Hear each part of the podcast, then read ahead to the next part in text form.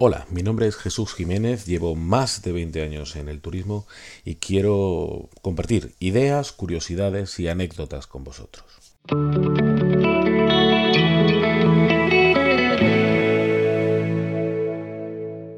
El objetivo de todo esto es simplemente divertirnos y pasar un buen rato. Bueno, ya estamos otra vez aquí y quiero aclarar que no todos, cada uno de los podcasts, van a ir dedicados a este tipo de, curiosidades que he estado haciendo hasta ahora, sino también quiero meter pequeñas reseñas históricas, pequeñas curiosidades históricas e incluso pequeñas curiosidades eh, turísticas. Y es precisamente a lo que nos estamos dedicando ahora.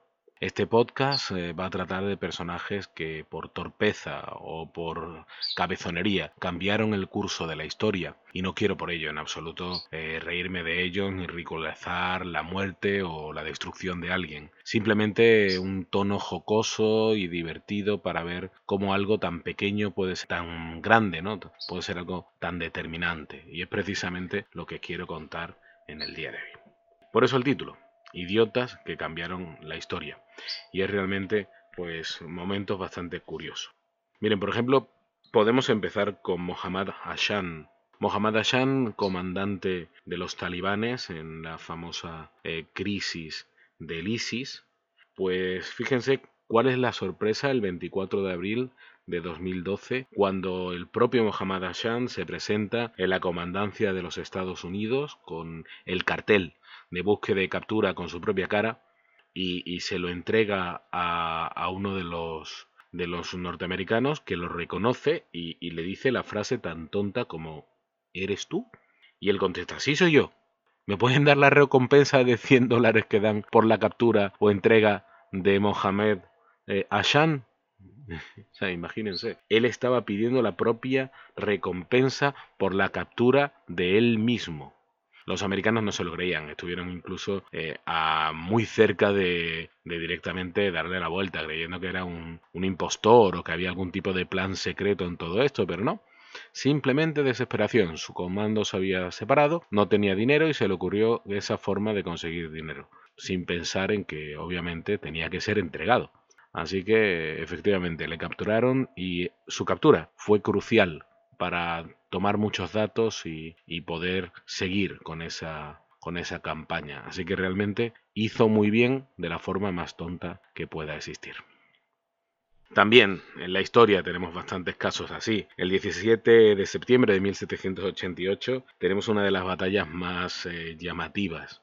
La batalla de Karanseven. Esta batalla era entre el imperio austriaco y ese imperio otomano que estaba haciendo eh, la entrada en Europa, por la zona de Rumanía. Y precisamente hasta ahí desplazan 100.000 efectivos para conseguir parar el avance de este imperio otomano. Ese ejército estaba compuesto con soldados reclutados de diversos lugares. Había italianos, serbios, croatas, húngaros y hasta rumanos, por supuesto. Los primeros en llegar son los húsares, estos soldados eh, tan importantes e imponentes húngaros también son poco conocidos eh, por ser bastante bebedores. Y viendo que todavía la batalla le quedaba bastante, se sentaron a beber aguardiente. Y ahí estaban pasándoselo bien cuando llegó la infantería. La infantería eh, le empieza a pedir por favor que les dejen un poco de aguardiente. Y los húsares, que ya estaban calentitos de tanto beber, empezaron a decir que no, que sí que no, como niños chicos empiezan a tirar de botellas y hasta uno de los, eh, de los guerreros, de los soldados de infantería, perdón, eh, levanta el arma y dispara al aire. Y ahí está el problema. Ese disparo al aire hace que los, el resto de la tropa piense que hay francotiradores otomanos que están cargando y empiezan a gritar Turki, Turki, es decir, turcos. Los húsares que estaban borrachos no solo piensan dos veces, sueltan todo lo que tienen y cargan hacia un enemigo fantasma. Eh, los soldados de infantería que acaban de llegar eh, se desperdigan y se preparan para un ataque por flancos. El comandante empieza a gritar Halt, que significa alto en alemán. Pero la mayoría de estas tropas ni siquiera habla el idioma alemán, eh, hablan mezclas de los idiomas romances de la época. Así que ellos escuchan Alá y ya se ponen a disparar creyendo que las tropas están invocando a su dios en medio del combate. Los húsares se empiezan a cargar, pero con sus espadas curvas. Da la casualidad de que está llegando la caballería de apoyo y ven esos soldados con espadas curvas y creen que son otomanos. Así que sin pensárselo dos veces, el comandante de la caballería carga directamente contra la gente. Y mientras está cargando, levanta una polvareda, imagínense los caballos ahí atacando, y eso hace que los eh, cañones de infantería vean ese movimiento de tropas y crean que son cargas a caballo de parte de los turcos y abren fuego. Resumen, disparos de uno a otro lado entre propios compañeros y casi 10.000 soldados muertos, una décima parte de ese ejército, y el resto desbandados. Cuando realmente los otomanos llegan, se encuentran un suelo lleno de cadáveres del mismo bando con espadas cruzadas. Realmente no tienen ni la menor idea de lo que ha pasado, pero eso favorece no solo su entrada en Rumanía, sino que pronto llegarían hasta la propia Viena. ¿Cómo una tontería tan pequeña puede crear un problema tan grande? También tenemos eh, idiotas de sangre real. Conocido el zar Alejandro II, conviene con William H. Seward la venta de Alaska por 7,2 millones de dólares. Es importante pensar que en un principio Alaska eh, no había sido muy necesario para los rusos. Habían entrado ellos en aproximadamente unos 50 años antes, habían estado ahí dando un, eh, haciendo, estableciendo distintas avanzadillas, pero no le habían visto más necesidad. Eso sumado al problema económico de la guerra de Crimea, que había agotado el oro que tenían las arcas rusas, hace que se desprenda de ese territorio sin ningún tipo de miramiento el zar Alejandro II.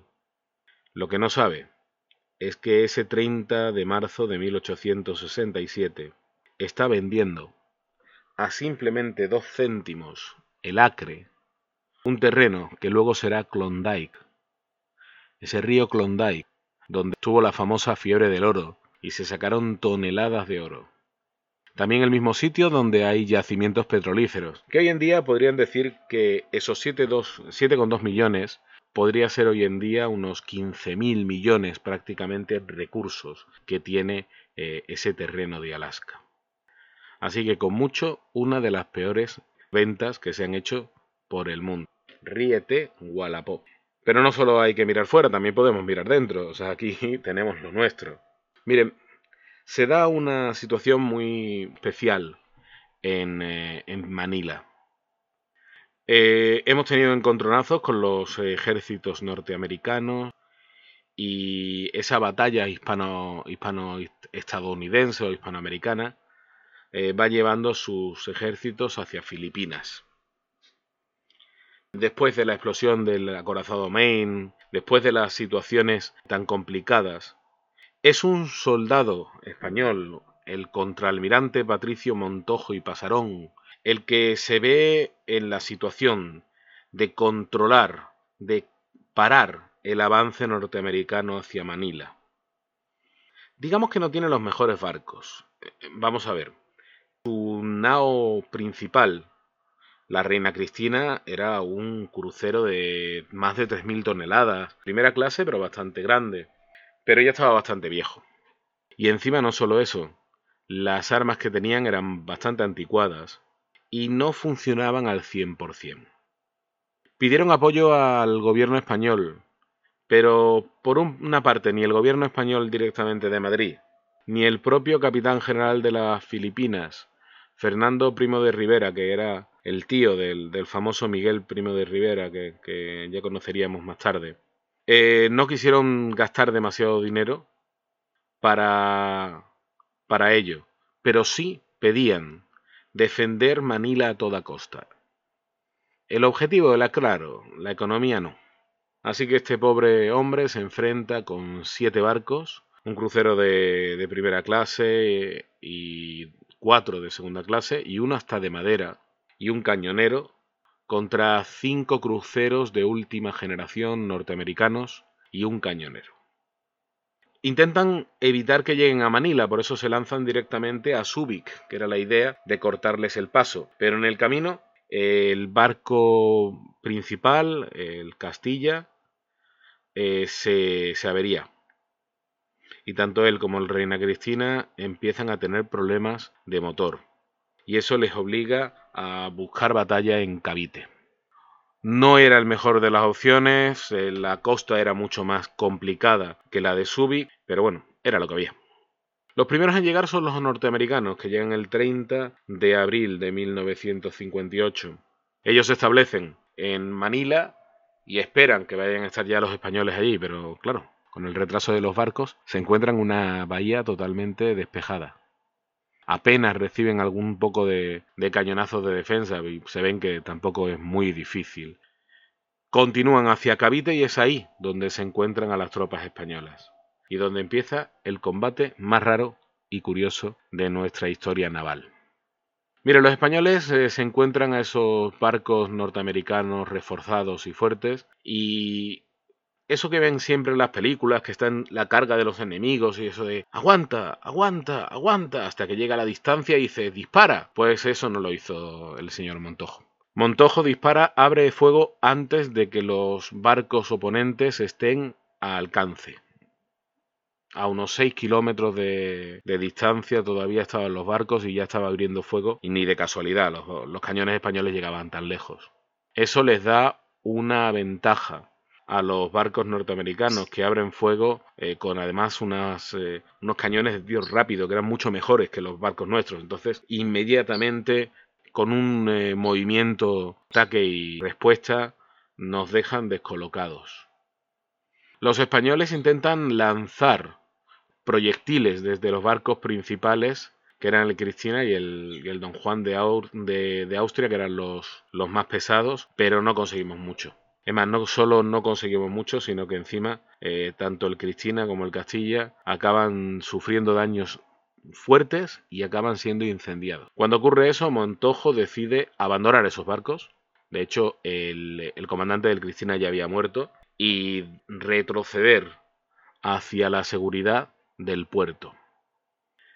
Eh, Dewey que ya tiene la batalla medio ganada, también tiene otra situación. Le llega una nota en la que le dice que, eh, que, que solo quedaban 15 granadas para poder atacar. Entonces Dewey se da cuenta que no tiene suficiente munición para enfrentar los barcos españoles, así que decide retirarse, pero retirarse disparando.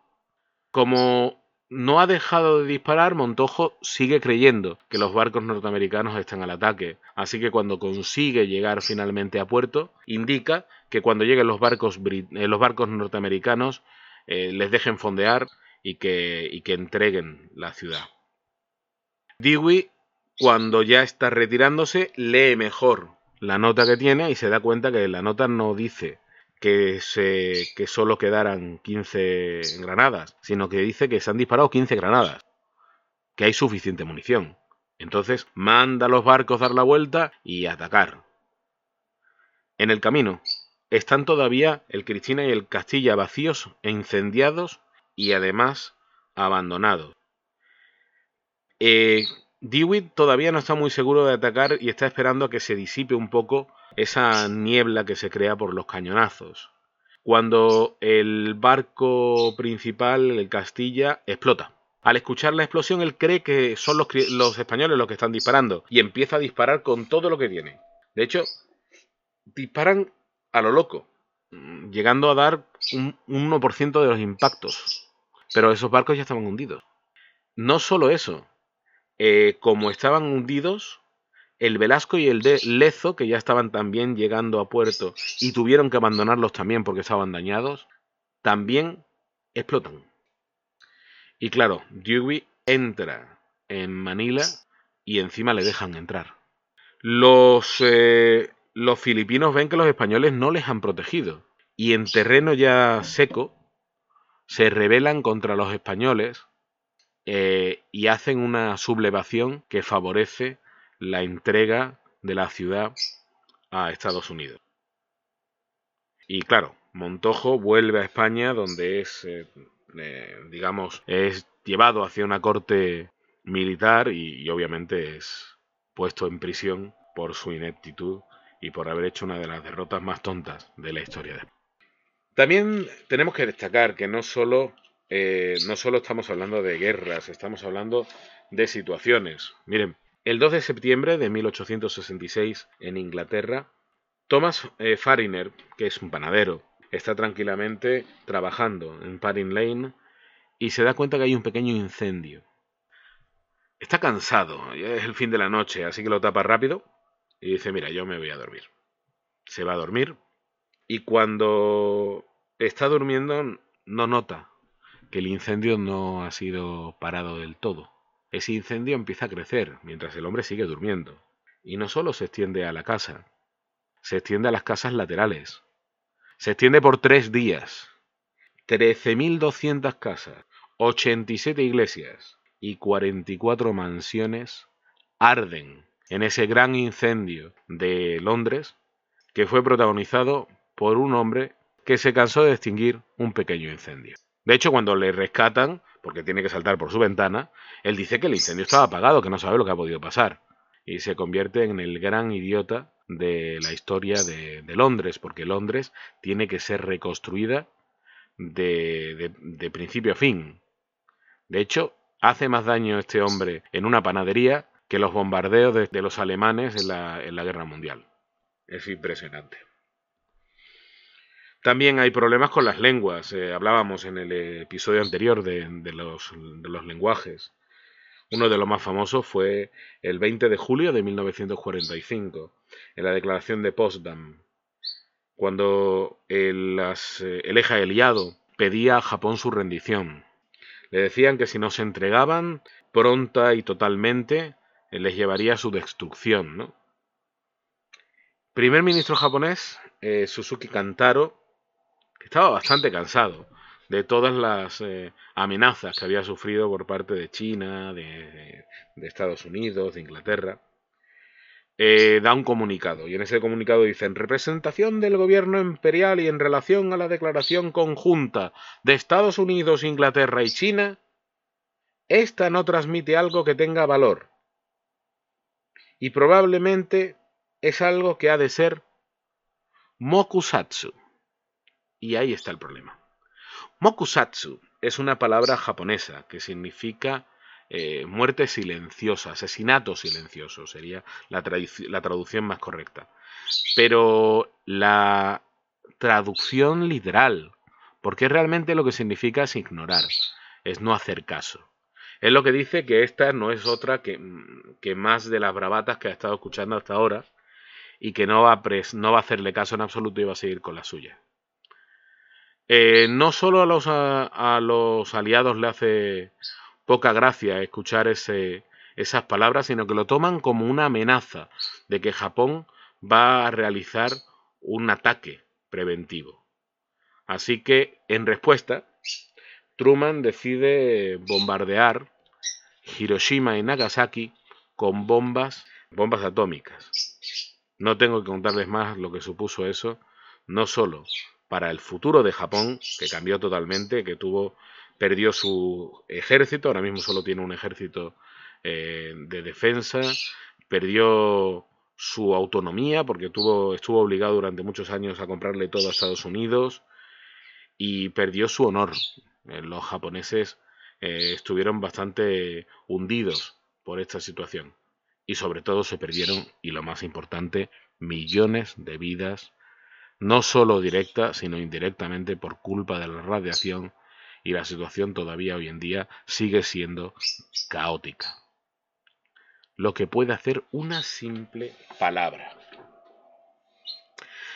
No muy lejos de ahí, en 1958 tenemos otra también muy interesante, que es la, reforma de Mao Zedong. Mao Zedong, Mao Zedong eh, quiere de una forma grandilocuente evitar esa dependencia que tiene China con el resto del mundo en importaciones. Quiere ser totalmente autónomo. Entonces se le ocurre que la única forma de hacerlo es eh, acabar con los, las cuatro plagas de la hambruna china. Ratones, moscas, mosquitos y gorriones. Miren, moscas y mosquitos ya les puedo decir yo que ni lo pudieron controlar ni lo van a controlar teniendo plantaciones de arroz, que son prácticamente caldo de cultivo para ellos. Los ratones no sé si los consiguieran erradicar totalmente, pero sí lo hicieron con los gorriones, y ese fue el mayor de los errores que pudo hacer Mao Zedong en toda su vida, porque los gorriones eran los que se comían. La mayoría de estos eh, insectos que atacaban los, los campos chinos y eso proliferó el número de langostas en China, llevándoles a lo que se llamó la gran, hambruna de China, en la que perecieron entre 16 y 30 millones de personas por matar a los gorriones. Cuando tengan un gorrión en el alféizar de su ventana, piénsenselo dos veces, porque en China saben que no es inteligente matar a un gorrión. Pero si tenemos una historia por encima de todas, de una sucesión de idiotas al mismo tiempo que cambiaron totalmente el curso de la historia, eso ocurre el 29 de julio de 1914. Miren, la situación en el, em, en, el imperio austrohúngaro era bastante especial, porque eh, el nuevo heredero del, del trono era Francisco Fernando de Austria. Un hombre al que no querían mucho. ¿Por qué? Porque era un hipercatólico eh, que se negaba a, a, tratar con gente que fueran calvinistas o protestantes, que era el 90% de los que le rodeaban, y que además estaba en, en medio de esa, de esa situación en la que se quería unir Serbia con Bosnia. Esa unión de Bosnia y Serbia, había un grupo que lo estaba intentando, que se llamaba La Mano Negra, el Ujedinje il Tishmiet, la, la unión o muerte, era como se hacían llamar. Bueno, eh, este, este grupo, nada que ver con la mano negra de Stella Reynolds ni, ni el grupo de música, ¿eh? es, era realmente un grupo radical y terrorista. Bueno, pues este grupo eh, ve la situación perfecta para cortar la cabeza a este Francisco Fernando de, Austria cuando éste decide celebrar su 14 aniversario de boda con su mujer Sofía en la vecina ciudad de Sarajevo. Él se va hacia allí y quiere pues eh, reunirse con un baño de masas y, ese momento así importante en un día que es importante para él. La mano negra ya advierte que algo va a pasar, lo deja así entrever, que va a haber un pequeño atentado, y eso hace que se refuercen las, defensas. Preparan a siete terroristas en el entreno de, de, armas, en el entreno de bombas, para que, para que acaben con este, con este hombre. Y la verdad es que el problema es que eran estudiantes, eran gente que no estaban preparados realmente para el combate, pero bueno, así se dio la situación. Bueno, cuando empieza la, visita, él va en su coche con su mujer, pues eh, con sus eh, choferes de, de, seguridad, con su el mejor amigo que él tenía, que era un, un gran soldado que le protegía, y de repente se encuentran con el primero de estos, de estos terroristas, un hombre que se llamaba Kabrinovic. Nada hacer broma con el nombre, se llamaba así, Kabrinovic. Pues Kabrinovic le lanza una bomba al archiduque, no, no va a lo flojo. El archiduque que ve que viene una cosa, por instinto pone el brazo en medio y literalmente para la bomba, o sea, la, la deflecta. La bomba bota en el brazo de, de este hombre cae al suelo y, explota. Hieren a bastantes personas, entre ellos a, Erich von Merisi, que era el, digamos, el ayudante principal de, de, de que era el que había organizado toda la seguridad, y, se lo tienen que llevar al hospital.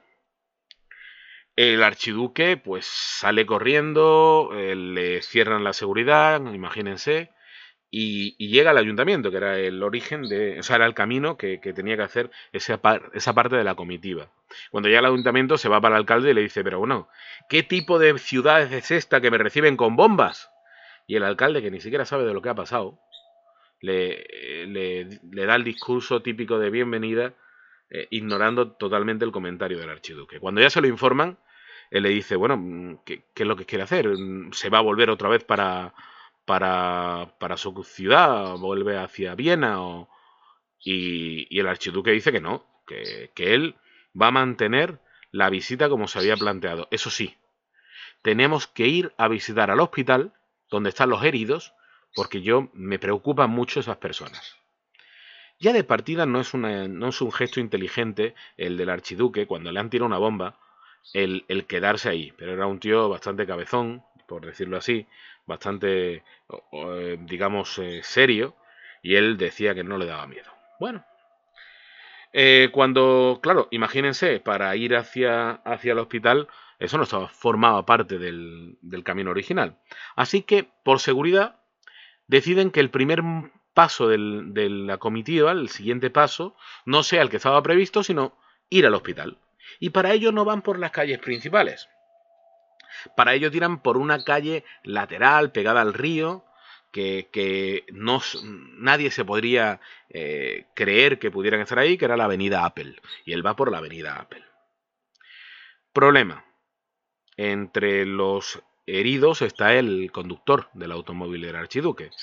Y ahora ponen a un nuevo soldado, que es Leopold Soikia, y Leopold Soikia es, perdón, es el que será el nuevo soldado.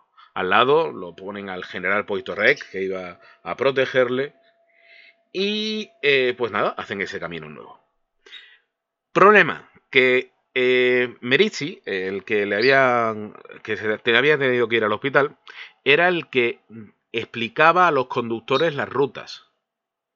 Y claro, no podía explicar las rutas porque estaba en el, en el hospital. Y a nadie se le ocurrió que Merizzi no estaba y que los conductores no sabían que se habían alterado los caminos.